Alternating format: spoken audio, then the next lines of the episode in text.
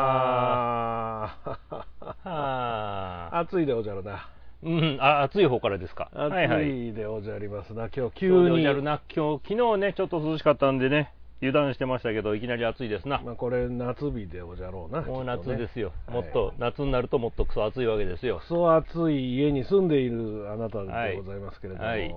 なんかあのニート生活を満喫しているらしいじゃないですか。もうね、かれこれ、一月弱ぐら、はいそうですねずっと家にこもってますけどもほ、もう楽しいことでいっぱいです な。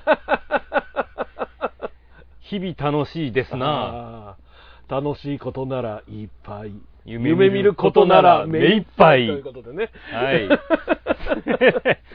もういい年なんだから。 いやいや、まあまあ、でも、昔、はいまともな仕事をしてなかった頃は、うんはいはい。ともかくとしてですとねもかく、あ、置かれた。はい。まあまあ、ちゃんと仕事をした、まあ15年ぐらいあって、そうですね。で、やっと、はい大型連休じゃないですか。はいはいすげえ何か落ちましたよ。なんかいろいろね、積み上げていたものが、なだれを起こすわけですけまあまどあ、。所詮積み上げてますからね。はい。人生も本も、人生もねプラモも積み上げており ますので、すべてが積んであるのでね。そうですね。地元が緩めばガチャガチャっとガラ全てガラがってなだれになる感じが、僕もよくガラガラガラって CD が落ちてきて、はいはいはい夜中それを踏んでバリっていうのを繰り返しておりますよ、いい感じですねいい感じですけれども、はい何の話でしたっけどうですかニート生活はインド生活はだれるなと思ってたので、うん分かってたんでうん散歩をねほ日々散歩もう雨とか降るとやんないんだけども、うんもう基本的に何もない日は朝から散歩するうと、うんちょっと調子に乗って遠出をしてしまうと、うんとてもしんどいとあーそんな日しんど々いでよすねわ、はかいる俺が一番散歩したのは入院中だったのでああそういうもんですよねもうそれこそもう面倒くさいとはい着替えもせずに寝巻きのまま、あのままでね上はまあどうせ T シャツなんで、はい上からちょっと、はい革ジャンかなんか羽織ってですね、はい、もう下なんかはもうズボンだかパジャマだかうんどっちでも一も緒うです分から、かね、んないんでスウェットなのかはいは何なのか分かんないので、そうそうずーっと歩いて、はい、まあ結構でかい病院に寝泊まりしていたのでまあそうでねしたねはいはい周りを一周するぐらいでも、うんうんまあまああまあのそうですね時間がかかるんですよ、うんうん、でも今日は行こうって決めたらおもう延々行くのよだから帰ってくるのが大変なのねあれね そうなのよ行くのはまだ元気に行けるんだけども同じ工程もっぺんリターンは無理じゃないですかそうなんですよね、はいだから帰り電車とかバスとかそうそうにすればいいんですけど、乗まっあ、ちゃうんですけ僕どねの場合はそういうのもなかなか難しい変な距離だったので、まあまあそうです結ね、局歩いて帰ってきてましたはけいど、、僕はだってもうここからこの間調子に乗ってうん大日まで歩いてしまって、来日はかなり遠いですねこっから大日1 0キロぐらいあるのかなちょほっとねやってらんないぐらいになってもう帰りは電車で帰ってきましたけども、う、まあ、1 0キロ歩くとなかなかですねだいぶしんどいですねさすがねはい、うん1万歩じゃ済まないぐらい歩いてますねそうですね、はいまあまあでも歩くと意外とストレスは発散できるでしょうよ、そうですねあんまり溜め込まない感じになってるのはとてもありがたい、なんか体を動かすって、うんまあまあスポーツとかするまではいかなくてもええ精神衛生上いいよねまああと実はねそうそうあと太陽光線を浴びるのがああ多ー分それはいいかもしいれいんないじゃないかなと、大体シンナーしか浴びてないかそらうねそうあなたそのう、場合はね日々シンナーか最近はちょっとねまたいろんな作業に目覚めてあー木工とかやって木るから工木金くず工に木工よりも今ちょっと金属加工にちはあはあはょっあと何始めしててしるまんっですかて溶接してるんですか溶接をこれからするんやけど棚をちょっと一つ作ろうと思って、うんうんうん屋外の室外機があるじゃないですか、はいはいはい室外機の上にこう棚を作るんやけどもおーそれをちょっと鉄骨というか鉄パイプでやってみようかんんんということに突如昨日おとついぐらいに目覚めて迷惑なやつだな、突然図面を引き始めて突然金属加工を始めてるんですよ、まあ、ちゃんと図面引くだけ偉いけどね図面っていうかメモですけどね、うんここ何センチとかでメモ引いてそのメモに沿ってやるんやけど絶対狂うんで、あ狂うよねまあ分かってるんですよ所狂詮ねうことは分かってるんで、まあおま楽あしみですよ、所詮素人だからねそうなんです素人はね頑張ってもプロのものはできないできないですねそんなことは分かってるので無理ですよねはい、ですので、まあ、素人の手の届く範囲で遊ぼううんというのがこのニート生活の醍醐味ですよまあいいんじゃないですか、はい、はい、なんだろう、まあしばらく、くはいはい、そうですねでしょうから、まあまあ1年ぐらいはこんな感じにしようかなとまあでもそのうち飽きるからな人間まあそうですねだから今やることたくさん用意して、うんこれやってあれやってこれやってあれやってみたいなのをローテーションでどんどんやっていって、で一つずつ飽きていくじゃないそうそうそう必ず飽きていったらまた新規メニューを入れてみたいなのをうんちょっと計画立ててほうほうほうやっていこうというこのあー遠大なニー ト計画、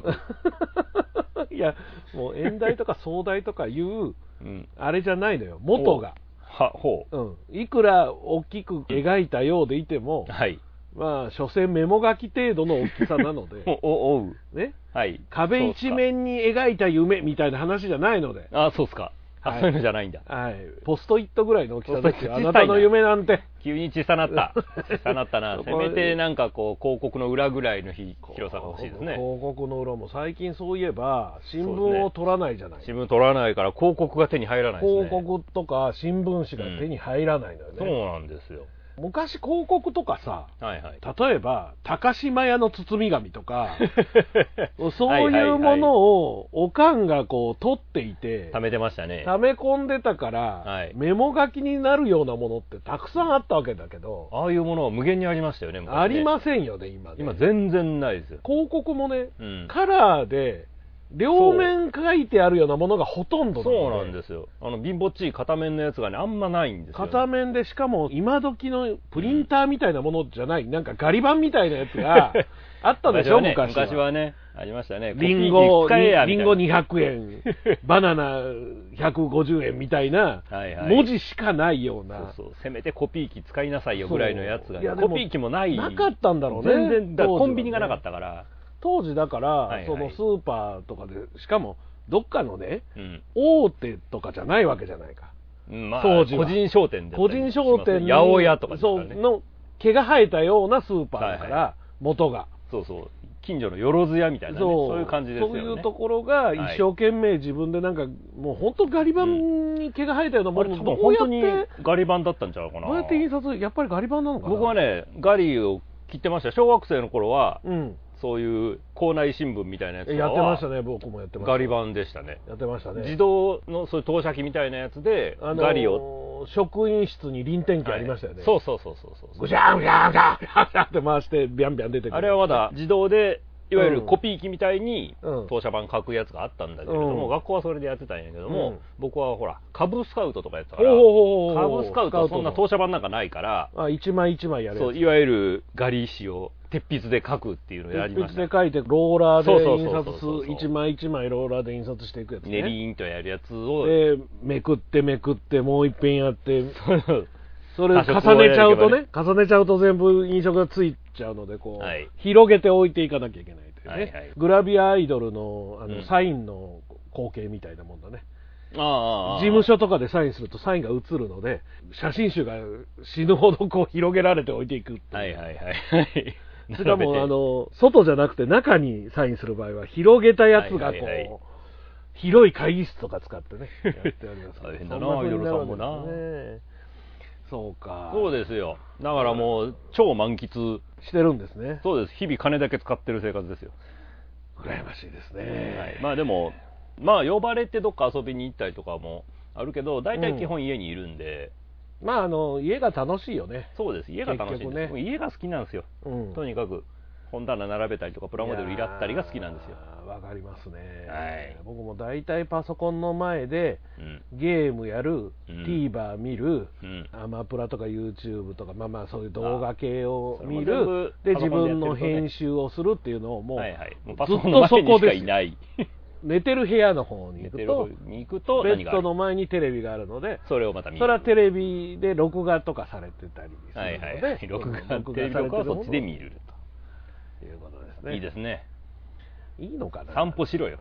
散歩したいんですけどね、うんまああのだから仕事が忙しいとねそうなんですよね、うん1年ぐらい1年ちょっとかなずっとジム通ってましてねああなんか言ってましたね自分はねい、今でもね、ジムに席はあるんですよ、い毎月お金を払ってるんですけど、お行こうと思ったらいける、る5ヶ月ぐらい行ってないですね、だいぶ行ってないですねだいぶ行ってないですね、もうなんかね、はいはいちょっとばーっと忙しくなって、うんで、暇になったら行こうと思うんだけど、はいはいはい暇になったらなったで、なんかこう、うんいろいろと編集ものとかをやらなきゃいけないなーとかいう言い訳で行かないんですよ。はい新しく漫画読み始めたりするんでしょどうせん漫画はね、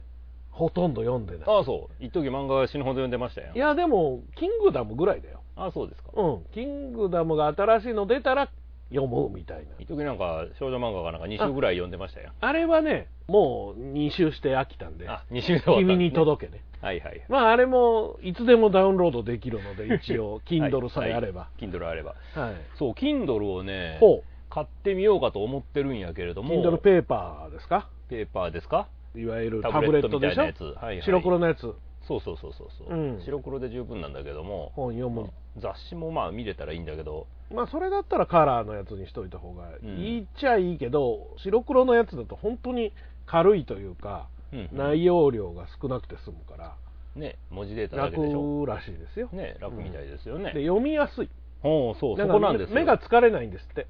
ああ僕も香料変えれるんですよね香料も変えれるしそもそもカラーのものってやっぱり疲れるから、うん俺も大概タブレットとか使ってるけど、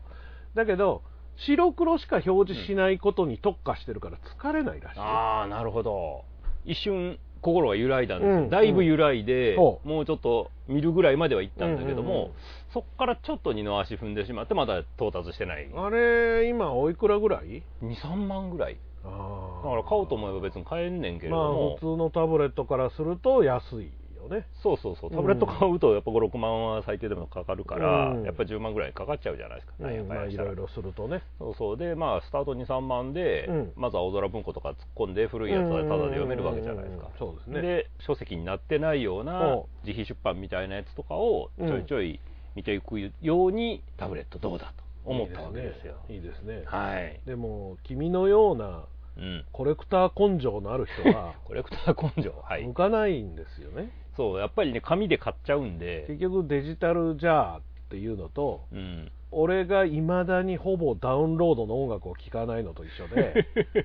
おう結局 CD とかうんレコードとかをいまだにブックオフでレコードこうやって見てますからね今でもあ今でもまたブックオフとかねレコードちょっと置くようになりましたよね置くようになりましたあのちょっとブームというか、うん、若い子うがっす聞いてらるらしいんで来てますからねあれだいぶ頑張って流行らそうとしてますけどほんまかよと思いまいすやよ流行りませんね無理でしょうね、まあシティ・ポップっていうジャンルがね、はいはい海外で実際に流行ったのはうん、本当なんですよそれは本当本当だからそれを求めてレコードを買いに海外から来る人がまあまあ来てるのも本当はいあ YOU は何しにとか見てたら定期的にそういう外国人が来てる、はいはいですナイト店舗とかああいう人たちナイト店舗とかもそうだけどそもそもの昔の音源が流行ったのよ、ほ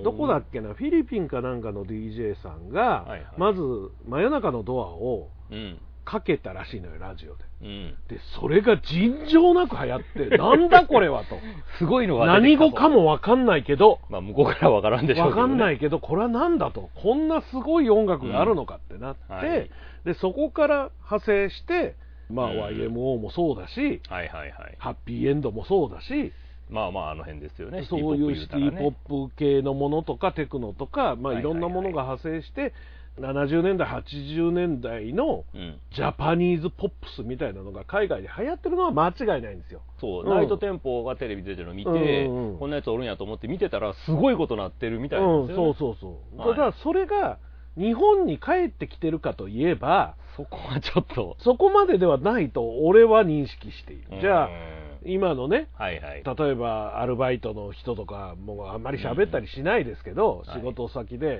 今シティ・ポップ流行ってるって言うけど知ってるって言って知ってるっていう人はあんまいないと思うのようん結局はまあねそうでしょうなただ最近の新しいうん音楽というか新しいバンドさんのうん曲とかを聴くとあの当時のシティ・ポップを彷彿とさせるようなのをやってる人も増えてはきているあよね、ーやっぱりリスペクトがある、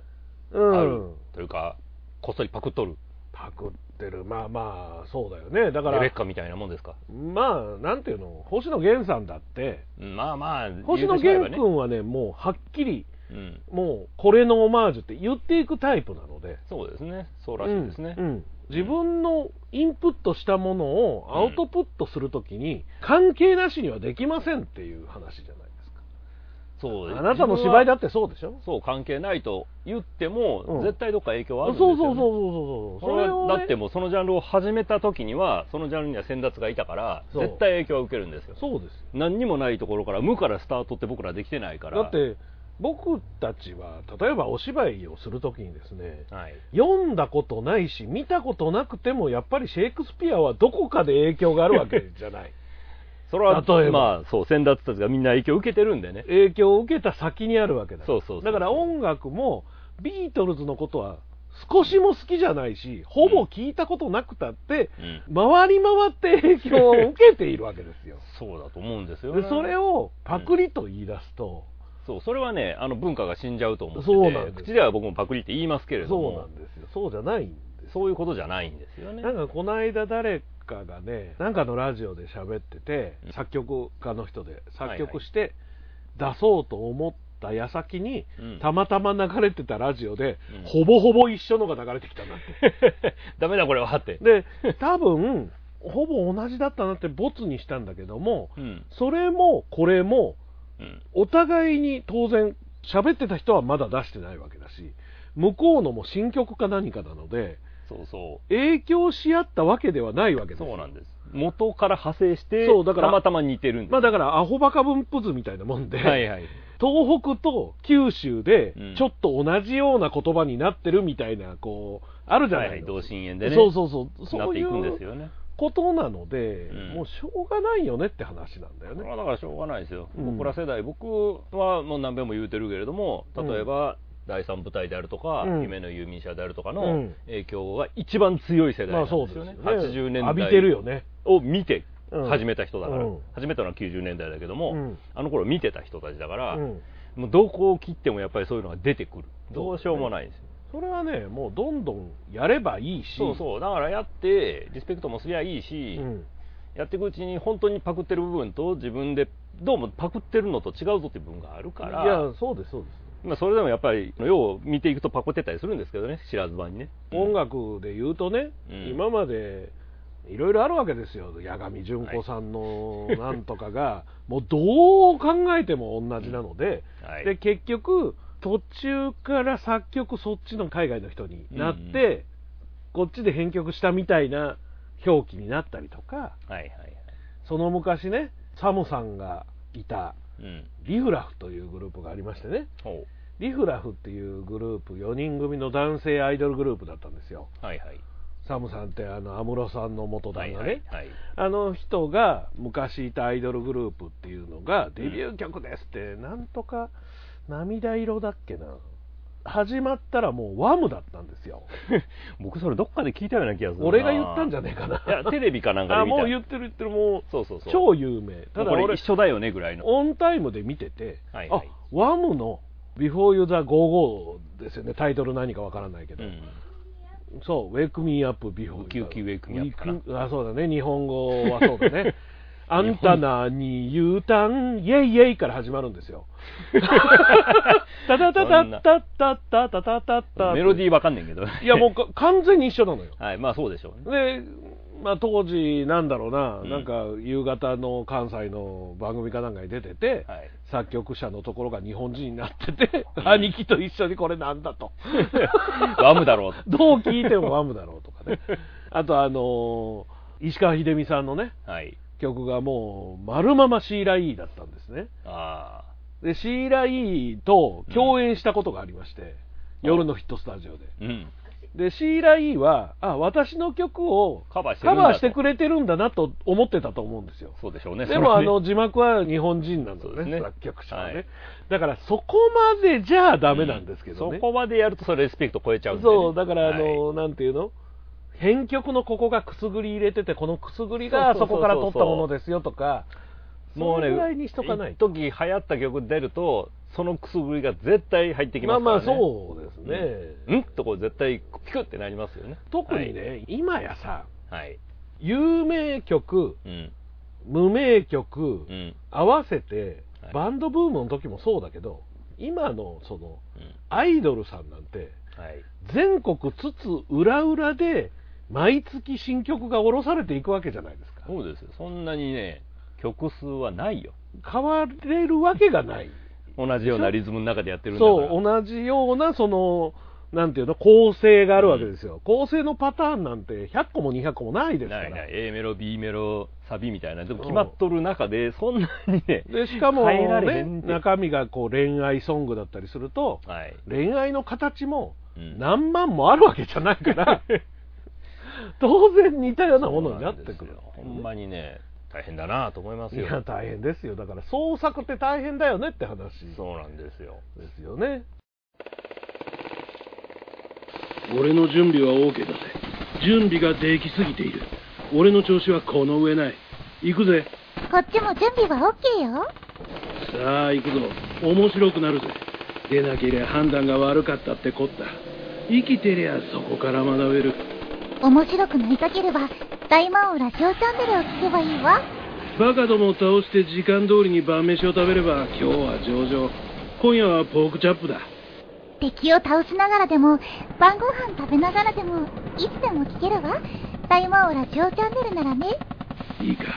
俺はずっとトレーニングをしていたんだそろそろ実践と行こう大魔王ラジオチャンネル聞いてたら、トレーニングなんかしてる場合じゃないわよ。正直に言おう俺は怖いんだ心の底からだなんてだ俺に怖いもんなんてね怖いもの見たさで、大魔王ラジオチャンネルの各番組を聞いてごらんなさい。きっとお気に入りができるわ。何事も最高の結末を迎える少なくとも俺はそう信じてるんだ大魔王ラジオチャンネルも毎回毎回結末を迎えるわそれを気に入るかはあなた次第だけどね大魔王ラジオチャンネル各番組はシーサーのほか Apple、Amazon のポッドキャストでも聞けます YouTube ではショールームで放送中のドロータ工場の過去番組も見れますよポッドキャスト、YouTube のご登録お待ちしています今度の大阪万博のところの IR のはいはいはいなはんいか CG を作ってみたああら、なんかパクってんちゃうななんんかか勝手にやってた、許可なくという許可なし話でに、すなねんかこんな感じに、うんこんな風にうんやるんですよっていうのまあに、プレゼンみたいなプレンゼン資料だと思ってたんだろうね、多分ね、さあ確信犯というよりは、なんとなくこんな風に、こういう美術品とかも置いたらいいんじゃないですかぐらいダの、ミーダミーぐらいだと思うんですけどそしたらもう表にバンバン出てしまう。 いや、まあだからもうで許可取っても来なかったけどね、みたい な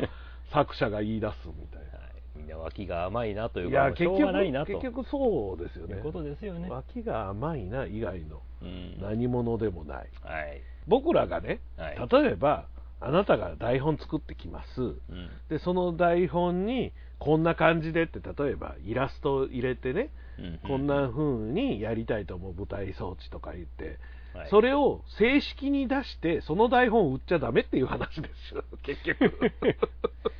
うちとかもね版権ものがあって、うんタラオ版内シああリりーまズすをねずっとやってあ,、れはね実は版権をちゃん と持許可ってをるんで取っすよてね。るんですよねうん原作者というか小説とかじゃなくてうん映画の脚本なんです、はいはいはいはい。でそれの脚本書いてはった久さんっていう方うのん息子さんが版権持ってはって、うんで息子さんが何人かいてそれぞれで分け分けして持ってる僕はその文章で書いていいよっていうか文字にすうるんやつの、というか舞台に上げるやなうん文字は文字で別に動いてるらしくて、舞台に上げるっていうのは誰もやってなかったから、うんあじゃあいいよお金ないんですってあいいよいいよっていうご自由に使ってくださいと。はい、舞台でやる分には構わないっていはうい許可だけいただいて、うんだからその代わり必ず明記して、はい、わかりましたって、うちがう必んず明記するんですよね、うんうんでそういう許可だけいただいてうんやってるんで、だから出版とかできないわけですよ、ああ、そういうことね。そうそうそう、あれに関しては、んいつも作ってるあなたの家庭内手工業の台本台本では出せないってそうだことからタだラよバンダイねシリーズは今まで5本ぐらいやったけども、うん1回も台本を販売したことはない、はいはいはいはいできない、ああそういうことね。そういうことなんです。それで商売されてると困っちゃうっていうこともあるので、全部が全部そうできるかどうかはともかくとして、うんまずは人と人との情の話だから、そうなんです許よ可取りに行って、こうれん使いたいんですけど、どうですかって言ったら、そんなに、無限にはされんですよ普通はされないよそうね。そうだって好きやからやりたいって言ってるんで僕もそれで著作権の方京都にいらっしゃるんだけども、うんそこまで、まあ、京都やったからまだ行けたんですよ、ねまあまあ、そういうことだよね。で行って話とかいろいろしてちょっと危ないおっさんやったんやけれど もそういうことを言うおもろいおっさんおもろいおっさんねうんおもろいおっさんやったんやけどのもあるねはいでまあいろいろ吸ったもんだもあったんだけれどまあ快く使っていいよという話でだから例えばそのね、い、わゆる地下アイドルさんとかでもねはいはい CD 音源のうんオフボーカルを使って勝手にライブやったりするわけだはいはいはい、まあグレーじゃないのよ黒なの黒ですよね黒なんですだってお金もらってるからねだおって客さんから完全に無許可だしそうそバンドとかでやる分にはジャスラックにさえ通せば大丈夫なんだけど、ういろいろねその辺も僕は知り合いがジャスラック関係の人もいてうん調べたりもしたんですけどもね編曲からなんですよ問題はああそういうことね、うんだから自分たちで新たに編曲をして、編曲をしちゃうと、うん公開した時にうん、本家からクレームが来るああの、うん、だからそのまま演奏するなり使うなりはうん例えば僕らの演劇の世界とかだと、うん許可は取れるんですよ、うんお金払えればね、うんうんでも編曲をしちゃうとそれは別物になっちゃうから、はいはいはいはい元の作曲者に許可を直接取らなきゃいけないんですようんこれ大変もっと黒なのはねうん音源使っちゃうとこれ著作隣接権っていう別の権利になってきてそうそうそうそう東芝 EMI だうん CBS ソニーだに権利があるのでジャスラックさんもそこは不可侵なわけですよ踏み込めないみたい手は出せないんですよジャスラックはその楽曲使いましたああそうですかってこの規模でそうそうそうあ何のー人のお客さんででないいくらいくら取取りっましたとてやりましたっていうじゃあいくらいくらくださいっていうもう全部方程式あるんでそうねそうそうそうそうそのはい方程式に沿ってくれたらいいですと、うんで正直そんな莫大な金は取らないです言うほど高くはないそうそれで特にライブハウスなんかがちゃんとジャスラックと包括、そうそうやってれば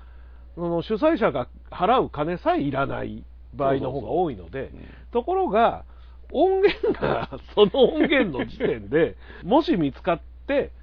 おいおいおいおいってなった場合うん、向こうのいいねらしいの でまあそうでしょうなだって権利侵されてるからねそうそうそう勝手に人のもんで商売してでるわもけすからそういうのがさ芝居でもそうじゃないですかまあそういうのもあるんで、豪ね、華美少女の脚本ってほとんどまあ許可は取ってないわけじゃないですかいやそんなことはないですよやってるんかな名前出してチラシ作って出しちゃうとそれは多分許可を取らないとダメですねあーじゃあ高校演劇はうん学校の中の教育だから、あーはいはいはいはいでもこれもも一応ね使用料を払ってますあそうなんですねそうそうそう払わなくていい場合もあるんだけれどうも、ん多分学内で小規模に発表公演とかやる分にははいは許い可はいはいは取らない人も多いし僕も取ったことないのもやったことあるんだけれども、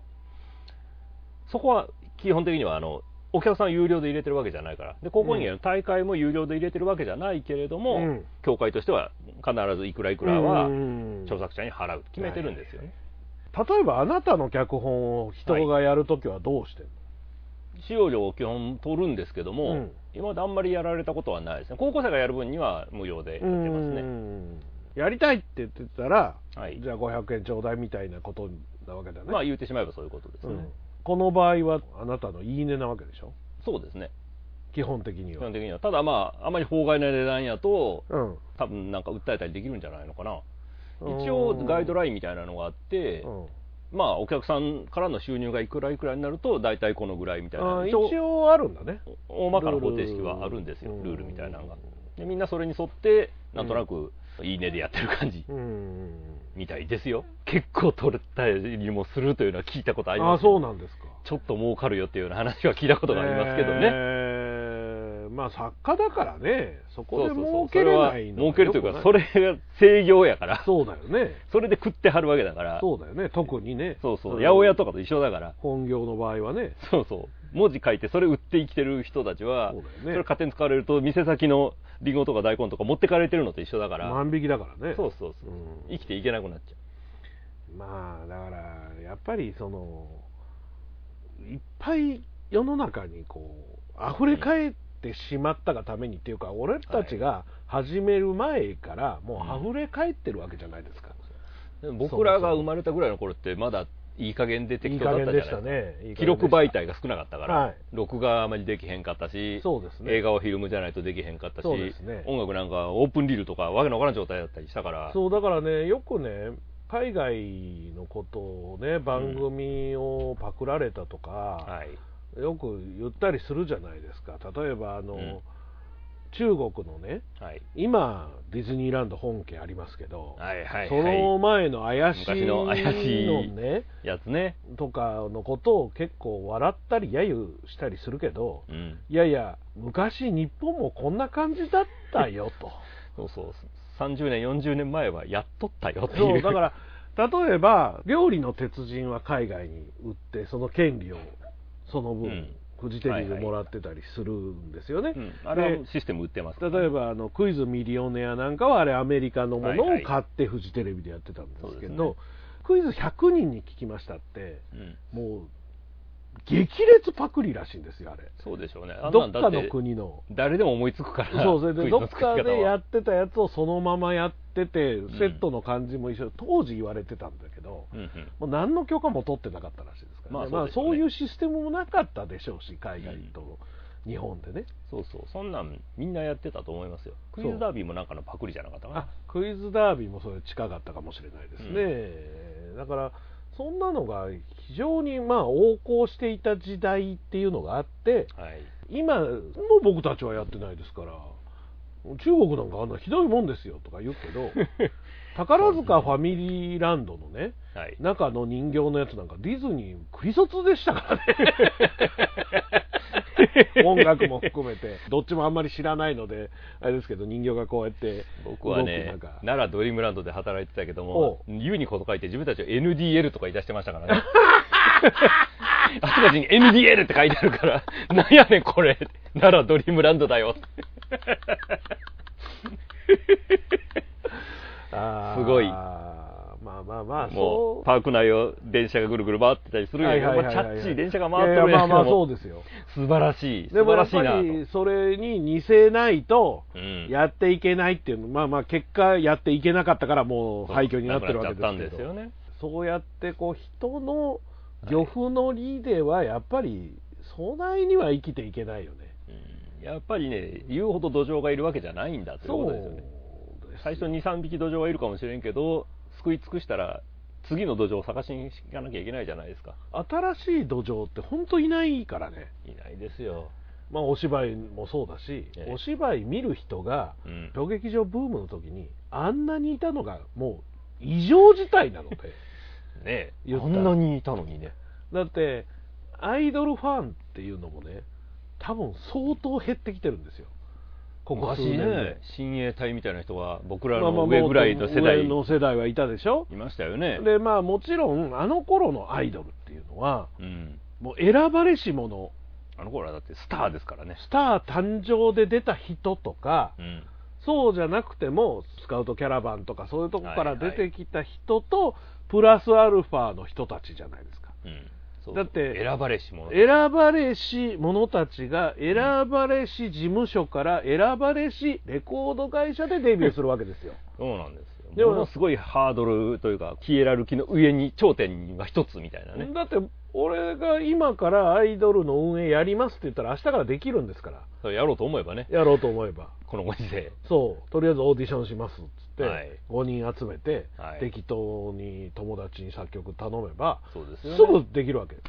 そうなんですでもそれが山のようにいてもうん見る人ははいそんなにいないんですよ、 で結局 AKB がドンといってねうんで他のグループとかもわーっと行った時に、はいまあ、東京アイドルフェスティバルが始まってうんぐいぐいそういう人口が増えていた時期っていうのがやっぱりあってあったでしょうねで乃木坂とかが増えてきうんうてんどーっと増えたんだけれどもどうもそこから今下降線に入ってるでしかもこの間のコロナではい現場行かなくても俺たちは生きていけると気づいたやつが山ほどいるわけですよ目が覚めてしまった目が覚めちゃったんですねこの3年でね夢だった夢だったんだ ねあれは大土変だな壌がそんなにたくさんいないのでそうですよねそんなにおらんよ君たちってやっしぱかも思います埋めないのよもうんうお芝居も埋めなくなってるでしょうーん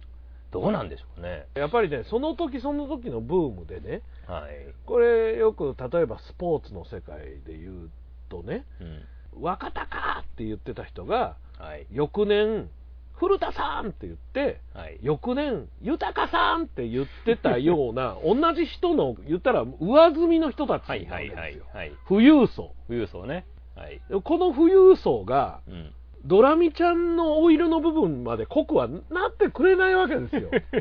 だって次にまた新しいのが出てくるんだもん、そうそうふわふわっといっちゃうんですよねそう次にそう次に行く人たちってすごいなと思ってあいみょんってなるわけです よ言ったら言ったら本そ当うにですよねそうそうそう、うんまあまあ年を取るから中の人は変わっていくんだけれども中川っても結局富裕層の層っていうのは一緒だからね、そうなんですよねでその一人定数たちはがそういう人たちなんでズすボーっと沈んでくる人っていうのは、まあは、い一定数いるんだけど、うんまあでもごくわずかですよところがその間に深いところにいた人がプーって富裕層に上がってったりするのではいはい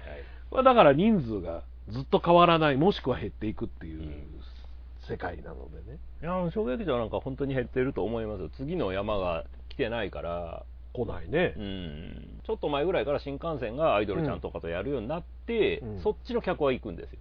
まあでだもかそれらはだか新幹線しか行かないわけだかららその新幹線もそうだしまあ前この話も散々してますけど、関東のねはい、木村昴がもうもうなんかとりあえず活動休止するらしいですけど、うん劇団バカバカとかはいはいああいうのとかもそうですしうん、たくさんあるんですけどたくさんありまますね、あアイドルが関わるというかアイドルで集客するはい余計ありますねうんでも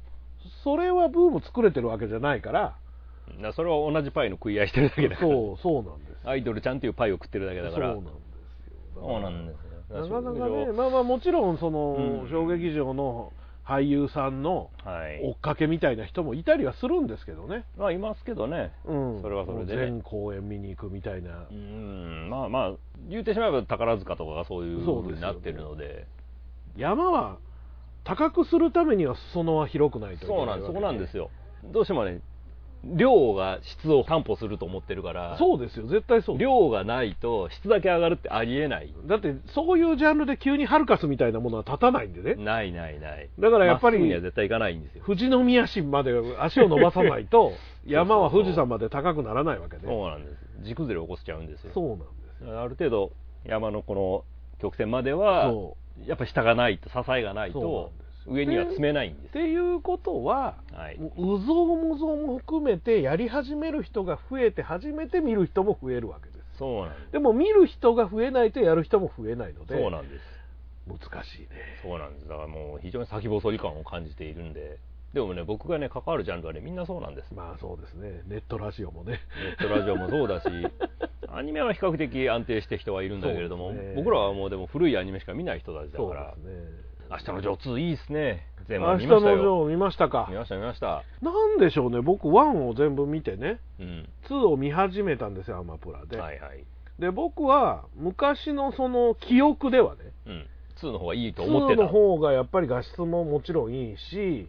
うんでやっぱり演出がさ、はいまあ、僕の好きな「エースを狙え」とかも一緒ですけど、はいアニメってセルで動かすものなのに一枚絵描いて、はいとりあえずハレーション出すみたいなはいそれいやでねカメラでパンしていくみたいな止まった絵をそうなんです素晴らしい発素明です晴らしい発明だしやっぱり、うんすごいと思ってたんですけど、はいなんか見始めたらもっと深くまで見なきゃ多分いけないんだけど、うんなんかね乗り切れなく ておおどこまで見たろうカーロスまで行きましたカーロスまで行ってないんじゃないかなああカーロスがね前半山場なんですよそうですよねカーロスまで行かないそうそとうカーロスまで行かないそれまではねもうゲロ吐いてるだけでしんどいばっかりの話がそうだから10話ぐらいあってあそこでもうしんどくなっちゃったんだようね、ん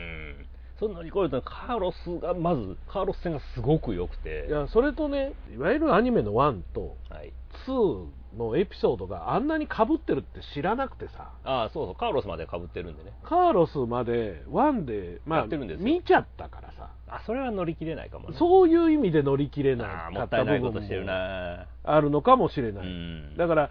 なかったことになってる じゃない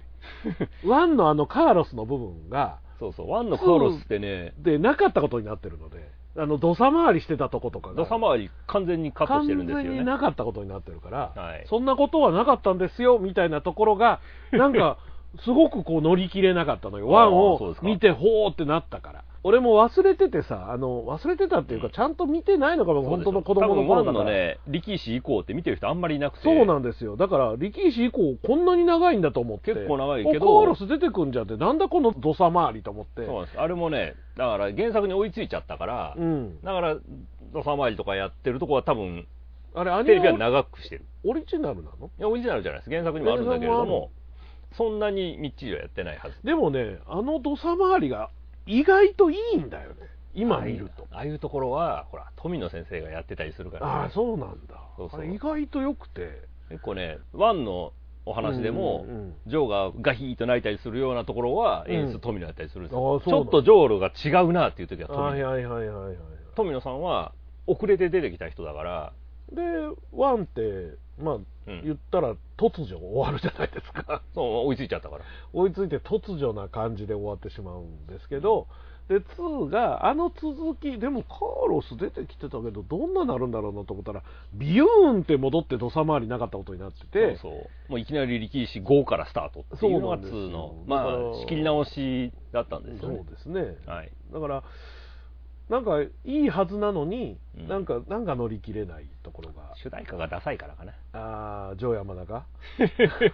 俺は嫌いじゃないんだけどねまあでもあの、はいもうもう一遍見てみますよまあまあ元気があればでいいはいですよ、はい、まああのカーロス以降ははねだれるやっぱりあ逆にねそうそうそうで最後の最後でちょっと盛り上がって終わる感じそうそうそうでしょ長いんだよね長い47話ぐらいあってそうそんなにいらん30話ぐらいでいいわと思って結構ね10本ぐらいどうでもいいエピソードが入ってるああそりゃそうだよねそれはしゃあない逆にあれだもんねスクールウォーズって1年続いてたと思ったらあれ半年しかなくてあそうなんや20何話しかないんですよそそれこそ唐突に終わるんです唐よ突に終わるんや急に優勝する試合になるん ですよ急に間カーン抜けてそう間といチうンタラチンタラかやってたのにチンタラの部分が終わったと思ったらもう優勝する 試合みたいな、おうだいいじゃないってですか不良たちの話が中心だから、まあそうですねそれがある程度構成して度、うん優勝に向かっていくところはもうどうでもいいんですよ言ったらそうそうそれはだってあれもそうですよタッチもそうですやんタッチもそうだねそうそうそういき最後なり優勝してるやんセリフのない絵で終わるからね優勝ね期 最終回ねだからで終わるみたいなあの盾かなそうそう縦で皿みたいなやつで終確わるかそうなんだよねはいはいまあいろいろと見ていかなきゃいけないわけですけれども、えーまあニートですからなんぼでもね見ることできますおよーいいですねお聞きの番組は大魔王ラジオチャンネルの制作でお送りしています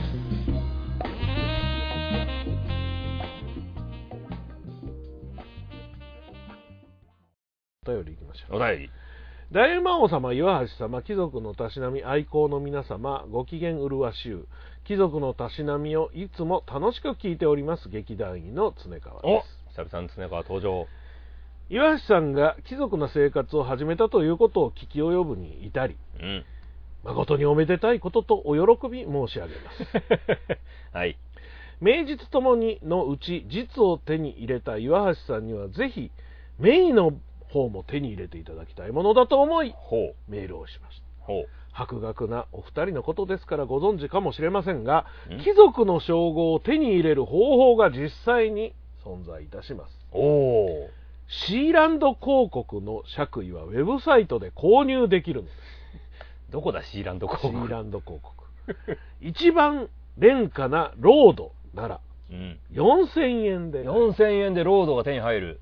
最高位の公爵うんデュークでもデューク7万7000円で買えるちょっと根が張るなサマーズの三村さんもどれかは分かりませんが、はい爵位を購入したそうですいいですね番組の企画かなんかで買ったんでしょうね岩橋さんにとっては負けていられない戦いかと思います そうなのかぜひご一行くださいとここで結ばれてたんですがはい直後にまたメールが来まして追伸ですと追伸申しそびれました先ほどのメールの追伸ですはいウィキペディアによると西川きよし師匠も爵位を持っているそうですほう西川きよしさんがフジテレビ「ザ・ベストハウス123」123の番組内で懐かしいなそのロードの称号を購入し貴族西川京となったそうですよいいですね岩橋さんもぜひ貴族岩橋京に大魔王さんは貴族大魔王教になるのでしょうか大魔王感がアップする感じがし ますひいては人間がアップグレードする感じがしますとぜひご検討くださいといいですねいいですねロードロードついてもうん、称号はサーになりますからねロードでもサーなわけでそうですそうですすサー岩橋サー大魔王になるわけそうですそうですいいですね4000円で4000円でロード買えるなら4000円買いましょ買うかう買おう4000円でそ4000し円てでこれからは今日は今日は何してるのみたいなそういう話をしま しょうさあ2人 でさあ2人でささあ2人であ2人おうん名実ともにそうだな貴族だなあいいなロード買おうーというかシーランド広告ってど何こなんだ何なんだそ れはどこにあるんだよどこにあるのカリオストロ広告ぐらいの大きさか世界最小の国家シーランドへようこそって全くスマホに合わせてない、 うんサイズあっとらん合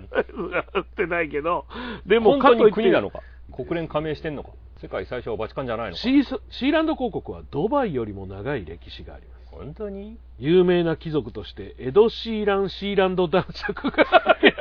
うんエド・シーランがシーランド公国あこれダジャレだったんだよなダジャレだなそいつのダジャレかコンクリートと鋼鉄で構成された安全性の高い島 で地上からのアクセス手段はありませんうん島な国んかだよそれシーランドだから島国でしょうな